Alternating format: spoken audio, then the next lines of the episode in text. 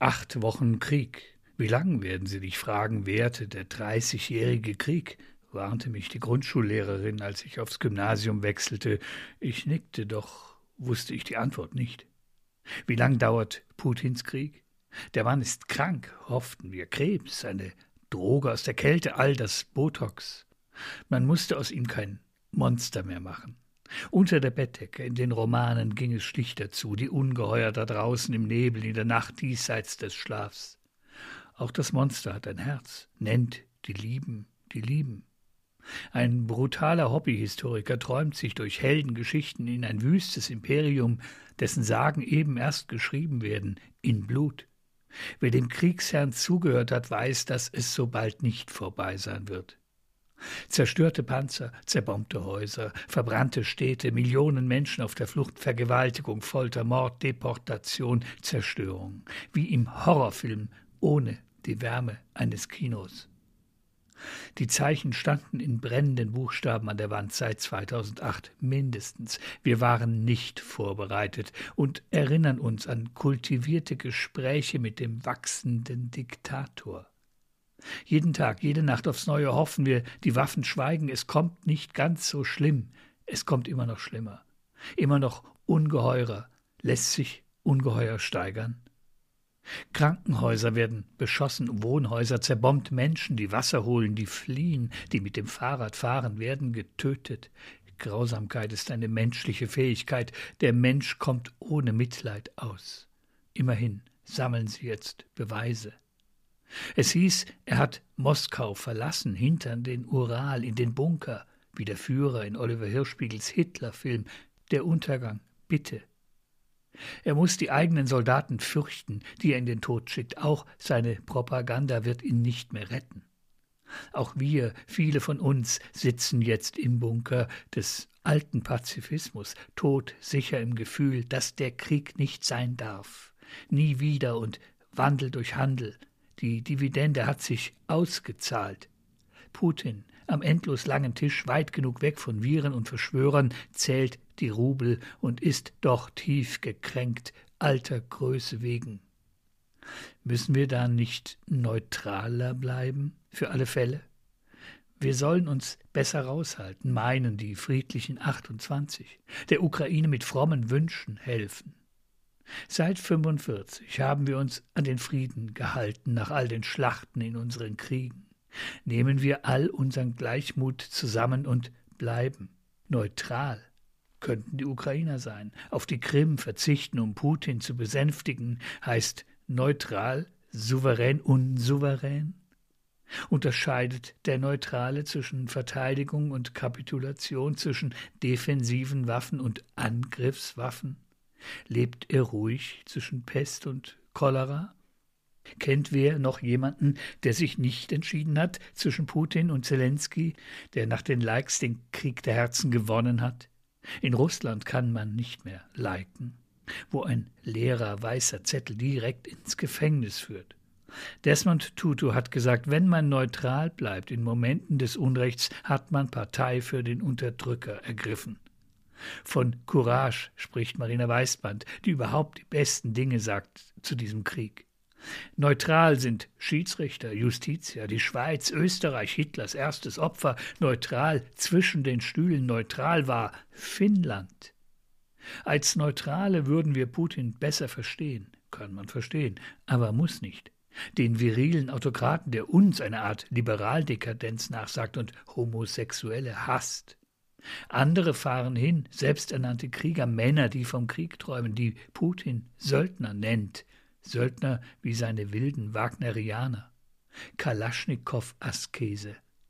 Alles ist so furchtbar ungefähr, und wir haben den passenden Kanzler dazu. Die Welt ist aus den Fugen. Solange wir reden, dachten wir, solange wir verhandeln, solange Diplomaten nach Moskau fahren, einen Wodka drauf, acht Jahre währt der Krieg nun schon. Wie fühlt es sich an, wenn der Boden wankt, sich auftut, um uns einfach zu verschlingen? Was ist das, wenn die alte Ordnung zerbricht und keine neue da ist, uns aufzufangen? Wir fallen. Bei manchem ist es der Moment, sich besonders stark, besonders ruhig, besonders resilient, besonders gelassen zu fühlen. Wann ist ein Krieg zu Ende? Vorhersagen sind schwer, wenn es um die Zukunft geht. Wir tasten uns vor, vorsichtig, schon keimen erste Fantasien. Nicht Putin ist der Aggressor, böse NATO, die arme Sowjetunion zerfallen. Wir wollen in der Kälte nicht frieren, wollen uns im Dunkeln nicht fürchten. Wir stehen wieder auf dem Schulhof, wo der Stärkste kommt und bekommt, was er will.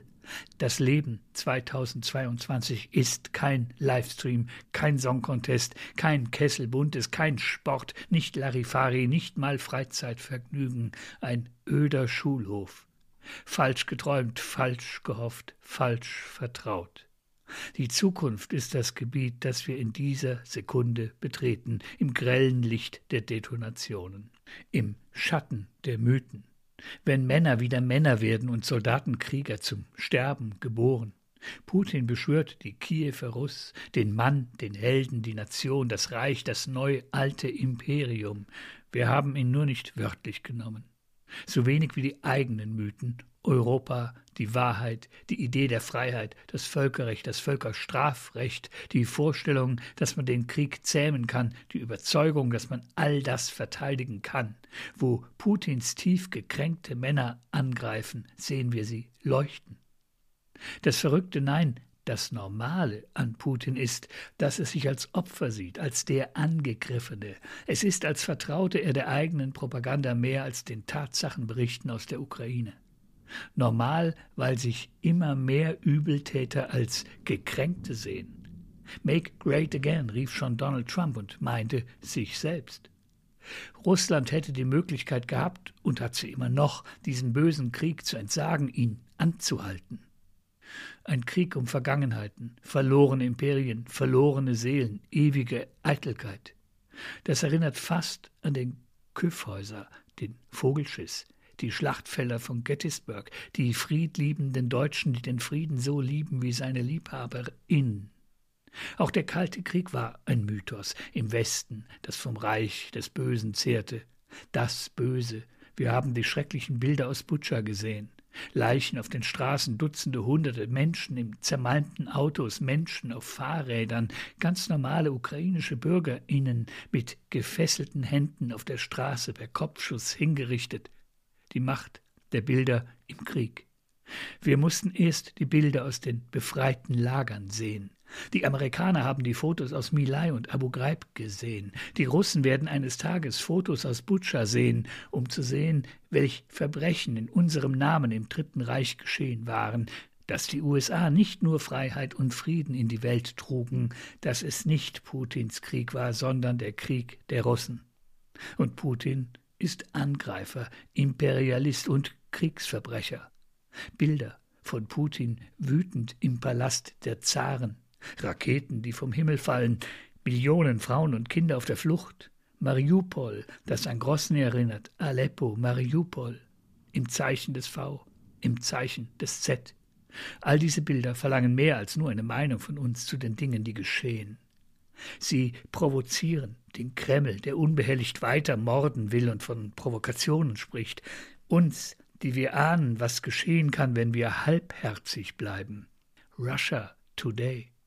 Wer jetzt noch ein heiles Weltbild hat, der fasst nichts mehr.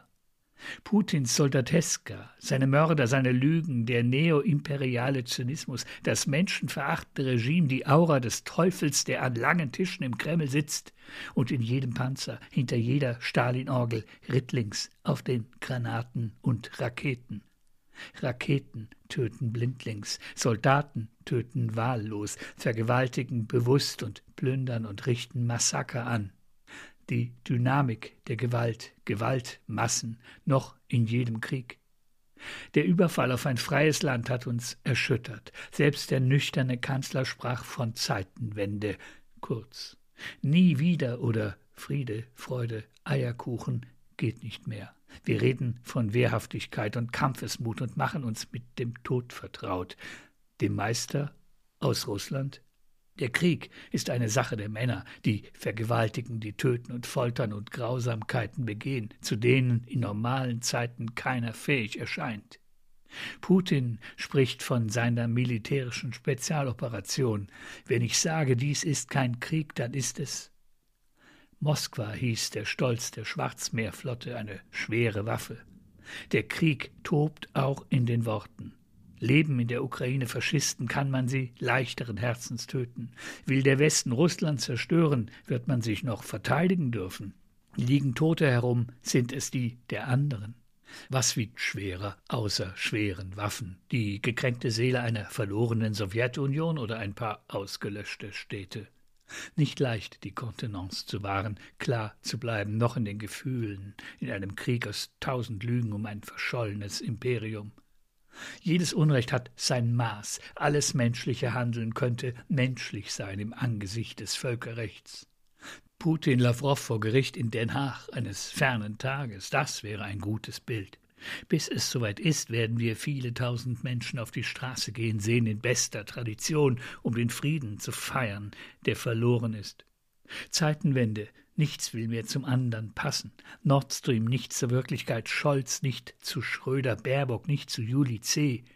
Es ist Mai geworden. Der Krieg, der nicht so heißen soll, hält an, auch ohne dass wir ihn begreifen.